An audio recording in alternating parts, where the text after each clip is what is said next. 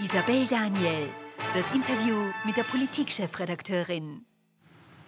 In 100 Tagen findet die EU-Wahl statt. Also am 9. Juni wird es darum gehen, äh, wer die Nase vorn hat für, das, für die Entsendung im Europäischen Parlament. Laut Umfragen führt derzeit auch bei der EU-Wahl die FPÖ, die bekanntlich die kritischste Partei gegenüber der EU ist, wie er das aufholen möchte, welche Chancen er sieht, mit welchem Programm er da eigentlich antritt. Das möchte ich jetzt jetzt den ÖVP-Spitzenkandidaten für die EU-Wahl, nämlich Reinhold Lobatka, fragen. Und ich darf ihn hier im Studio begrüßen. Schönen guten Abend. Guten Abend, danke für die Einladung. Ähm, Herr Lobatka, das wird tatsächlich sagen wir es mal freundlich, eine sehr große Herausforderung. Die ÖVP hatte ja bei der letzten EU-Wahl 2019 unter anderen Rahmenbedingungen, äh, da war kurz davor die Veröffentlichung des Ibiza-Videos, äh, die Koalition ist geplatzt, mehr als 34 Prozent und die klare Nummer eins davon sind Sie oder ist Ihre Partei in wirklich allen Umfragen sehr, sehr weit entfernt. Äh, Sie haben recht, äh, die letzte Wahl zum Europäischen Parlament war unter Voraussetzungen, die es vorher nie gegeben hat, bei den Wahlen seit 1996, seit wir erstmals gewählt haben. Warum? Zehn Tage vorher Ibiza-Video mit dem Ergebnis, dass die FPÖ in den Keller gefallen mhm. ist einen Tag nach der EU-Wahl die Abwahl von Sebastian Kurz. Das hat man gewusst vor der Wahl. Mhm. Dadurch ist die Wahlbeteiligung um 15 Prozent gestiegen, von 46 auf 60, mhm. also beinahe 15 Prozent.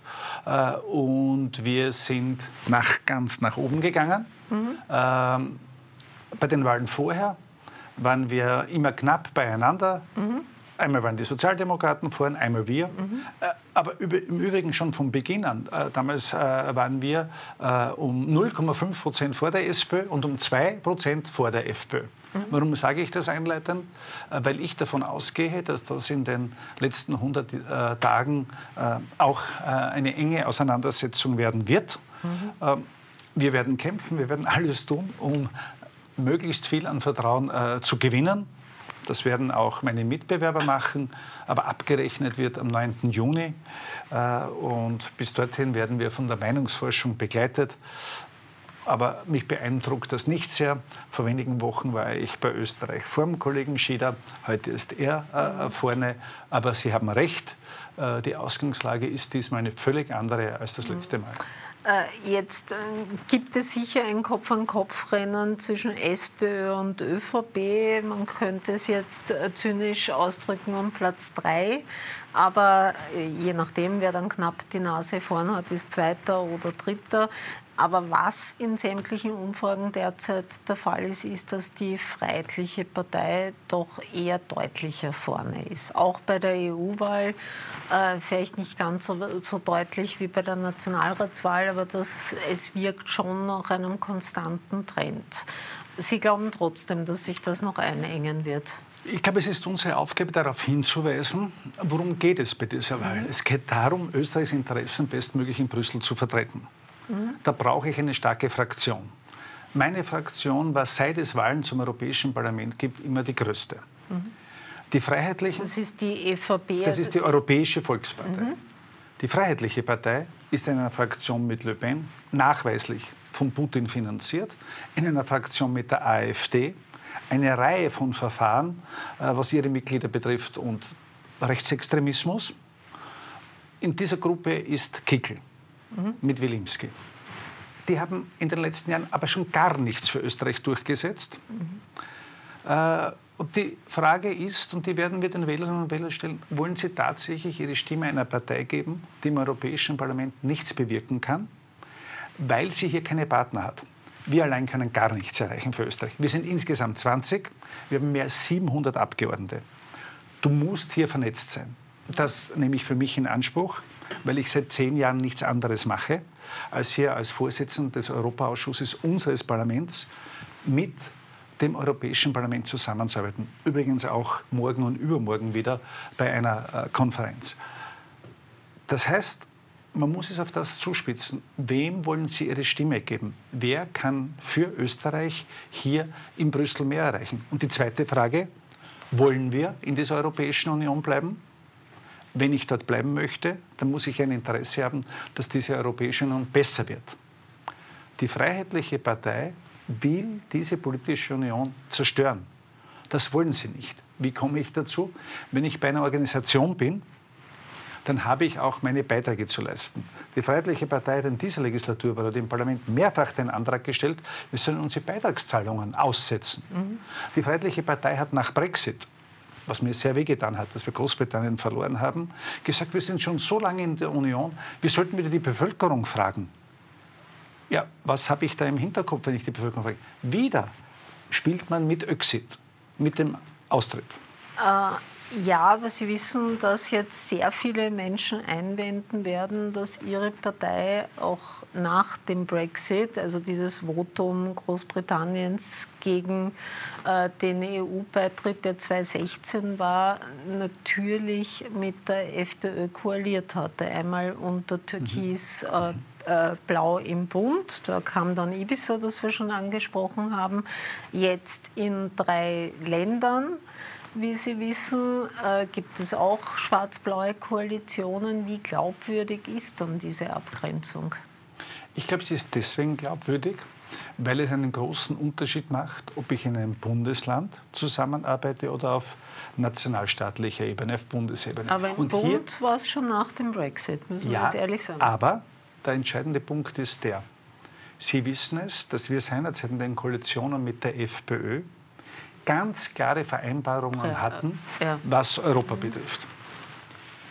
Die Kickel-FPÖ ist eine andere. Ich habe kein Problem, prinzipiell mit Freiheitlichen zusammenzuarbeiten. Überhaupt nicht. Sie galten früher immer als ein eigentlich äh, überzeugter äh, Schwarzblauer. Äh, noch einmal, wenn es um den Wirtschafts- und Industriestandort geht, dann ist mir eine Partei lieber, die auf Leistung setzt, als eine Partei, die glaubt, mit der 32-Stunden-Woche stärke ich den Wirtschafts- und Industriestandort. Und da könnte ich Ihnen viele andere Beispiele nennen, wo es durchaus Übereinstimmungen gibt. Wenn ich negiere, dass wir ein Problem bei der Migrationsfrage haben, äh, wie es die SPÖ immer wieder gemacht hat, nicht alle von der SPÖ, ich nehme Doskozil aus, aber wie es Randy Wagner einmal gesagt hat, das ist ja keine, kein Problem, wie es auch Babler gesagt hat. Na, auch Babler hat, hat, sich hier entsprechend auch geäußert, äh, um es auf den Punkt zu bringen. Da hat es Berührungspunkte mit der FPÖ. Nur Kickel hat mittlerweile auch durch sein Liebäugeln mit dem rechtsextremen Spektrum, äh, durch diese Zusammenarbeit mit der AfD, mit Le Pen, die Partei so weit entfernt von uns, von denen, die Europa besser machen wollen, dass es unmöglich ist. Er verunmöglicht eine solche Zusammenarbeit, nachdem er die Partei total beherrscht. Ich habe einmal davon gesprochen, das ist mittlerweile eine Führerpartei. Äh, sehe ich hier keine Möglichkeit, um das ganz direkt zu sagen, und wenn ich keine Möglichkeit sehe, ist es auch sinnlos, darüber nachzudenken. Also ich glaube, das, äh, was von Bundespartei Obmann Nehammer äh, hier klargemacht worden ist mit dem Sicherheitsrisiko, schauen Sie seine Sprache an. Den Herrn Bundespräsidenten nenne ich nicht Mumie. Senile Mumie. Senile Mumie. Ich sage auch nicht zu einem politischen Gegner, indem ich ihm quasi äh, das menschliche Antlitz nehme, fette Spinne im Netzwerk der Korruption. Mhm. Und ich könnte die Liste noch lange fortsetzen, bis zu den Fahndungslisten. Mhm. Es ist immer zuerst die Sprache mhm. und dann gibt es Wirköpfe, ich sage nicht die FPÖ, Wirköpfe, die dann auch zu Gewalttaten bereit sind. Und das sollte er sich überlegen, weil er treibt ja diese Spirale immer weiter nach unten. Das heißt, Sie fürchten, dass aus Kickels Worten Taten von Dritten werden könnten? Äh, wenn ich von Fahndungslisten spreche, wenn ich meinen Parteiauftakt habe und dort eine Fußmatte habe, mit dem Konterfei des Bundeskanzlers, des Vizekanzlers und dann drauf steht, bitte abtreten. Wenn ich danach den Feitel, bin ein Steirer, wir nennen diese Messer Feitel, meinen Feitel schleifen kann, ja, ist das nicht äh, stimulierend für Gewaltbereite? Also er sollte sich wirklich überlegen, wie weit er noch geht. Messer schleifen? Mhm. Welches Signal ist das?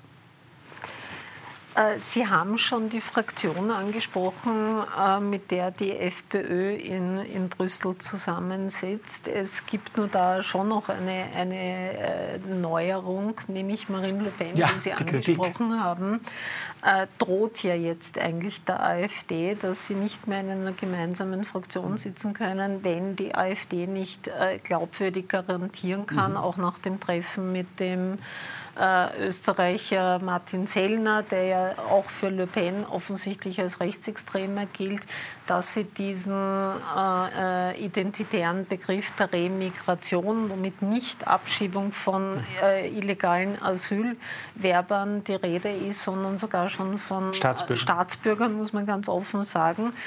Ähm, also da könnte es eine Spaltung geben. Was würde denn das für die FPÖ bedeuten? Ich glaube, es würde für Österreich nichts Gutes bedeuten, weil die dann noch weiter nach rechts rücken würden. Sie meinen die FPÖ mit, mit der, der AfD? AfD? Mit der AfD. Äh, also dann graut mir wirklich. Aber dann muss ich nochmal darauf zurückkommen, wie erklären Sie sich dann diese Umfragen äh, sowohl mhm. EU betreffend als auch Nationalratswahl betreffend, wo eben die FPÖ unter Herbert Kickel, weil es ist nun mal die FPÖ unter Herbert Kickel, doch schon seit einem Jahr mhm. führt, und zwar deutlich. Sie dürfen eines nicht vergessen. Ähm, es gibt zu Recht viele Sorgen und Ängste bei den Menschen. Mhm. Wenn wir nur ganz kurz zurückblicken. Finanzkrise, danach die Flüchtlingskrise, die Pandemie, Corona-Krise, Krieg, das heißt, die letzten zehn Jahre sind auf Europaebene geprägt von einer Krise, die die andere ablöst. Hier gibt es schon lange keinen Regierungsbonus mehr, mhm. sondern einen Malus. Malus. Europaweit. Mhm. Europaweit. Und dann gibt es Parteien mit sehr einfachen Antworten, die diese Ängste und Sorgen der Menschen, es wäre Aufgabe der Politik, die Sorgen und Ängste zu nehmen, aber noch einmal massiv verstärken. Und hier ist Kickel einer, der von nichts zurückschreckt, der von nichts zurückschreckt äh, und brutal populistisch hier unterwegs ist. Äh, und das bereitet mir Sorgen, weil das sollte unsere gemeinsame Aufgabe sein, wirklich auch vor diesen Entwicklungen zu warnen. Es sind 90 Jahre her, dass hier Österreicher auf Österreicher geschossen haben, mhm. dass parteipolitisch motiviert schreckliche Dinge passiert sind. Mhm. Und nichts ist garantiert in einer Demokratie. Wir sollten wirklich aufpassen. Es ist immer zuerst die Sprache und wie gesagt, danach kommt die Straße und die Gewalt. Wir sehen es aber nicht nur vom rechten Rand, wir sehen es ja auch hier vom linken Rand, äh, dass zunehmend, man glaubt, mit der Straße die Politik. Sie meinen jetzt die Klimakleber? Ich meine die Klimakleber und, und, und, und auch wieder äh, hier, äh, was jetzt während der Nationalratssitzung äh, passiert ist, äh, dass man auch hier immer dreister wird, auch vor nichts zurückschreckt, äh, auch alle Grenzen bewusst überschreitet. das ist keine gute Entwicklung. Wir sollten alles tun, um das Vertrauen in die Politik zu stärken, auch einen vernünftigen Umgang mit den Oppositionsparteien, damit man im Verhandlungsweg mhm. und nicht mit dem Druck der Straße zu Lösungen kommt. Aber hat die ÖVP, und für die kandidieren Sie nun mal, äh, zu wenig gemacht, um, um den Menschen die Ängste zu nehmen und äh, Vertrauen zurückzugewinnen nach den mhm. bekannten Problemen der ÖVP, Rücktritt von Sebastian Kurz, die ganzen Ermittlungsverfahren und Co.? Ich glaube, das ist die tagtägliche Herausforderung für uns alle, mhm. verloren gegangenes Vertrauen wieder zurückzugewinnen. Äh, wir sind in der glücklichen Lage, dass uns die Menschen äh, vor allem auf kommunaler Ebene sehr vertrauen. Wir haben zwei Drittel der Bürgermeister in Österreich, Sie wissen es, wir haben zwei Drittel der Landeshauptleute. Äh, wir müssen uns auf nationalstaatlicher Ebene, auf Österreich-Ebene sehr anstrengen. und der erste Weg, dorthin äh, zur Nationalratswahl, wo wir hier unterwegs sind, ist eben der Weg äh, Richtung Europaparlamentswahlen. Äh, und da sind wir alle gefordert. Das wird ja durchaus auch als eine Art Testwahl angesehen, eben weil es kurz vor der Nationalratswahl mhm. stattfindet. Ähm, fürchten Sie da, dass es zu einer Art Denkzettelwahl gegen die österreichische Politik kommen könnte am 9. Juni? Ich würde es nicht als Testwahl sehen. Ich sage es Ihnen, warum. Ähm, bei dem, was mir von der Meinungsforschung vorliegt, zeigt sich deutlich, dass die Menschen hier unterscheiden. Das sieht man schon äh, an der Bereitschaft zur Wahl zu gehen. Sie sind den, viel weniger bereit zur Bei der Europawahl sind es rund 50 Prozent, mhm. was ich an Datenmaterial habe. Bei der Nationalratswahl rund 75. Mhm. Riesiger Unterschied. Äh, und dann, äh, unsere Zeit ist so schnelllebig. Wir wissen nicht, wie sich dieser furchtbare Krieg in der Ukraine mhm. entwickeln wird. Wir wissen nicht, in welchem Zustand Gaza äh, hier sein wird. Äh, vielleicht dauert der Krieg äh, auch hier in Gaza noch an, den, Israel zu führen hat, um seine Souveränität zu sichern und diese Terrororganisation zu bekämpfen. Und es kann überraschend etwas kommen, was wir beide heute gar nicht sehen. Das also was ich damit sagen, Jahre gezeigt. Genau. Was ich damit sagen möchte ist, ähm, jetzt steht einmal für mich die Europaparlamentswahl im Fokus.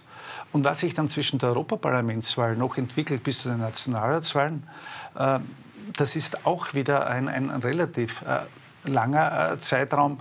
Äh, wir haben den Juni, Juli, August, September, wenn Ende September gewählt wird. Also das mhm. sind dann beinahe vier Monate. Äh, das ist also offen und ich hoffe, sehr, dass es uns aber auch bei den äh, Europaparlamentswahlen schon gelingt, positiv zu überraschen. Sagen Sie mir noch ganz zum Schluss in wenigen Sätzen, was unterscheidet Sie denn von Andreas Schieder? Also was, was Sie von Harald Gern. Wilimski unterscheidet, ist klar. Ja. Aber Sie können es auch noch einmal ausführen. Also wofür steht ganz kurz. Reinhold ja. Lopatka? Ja.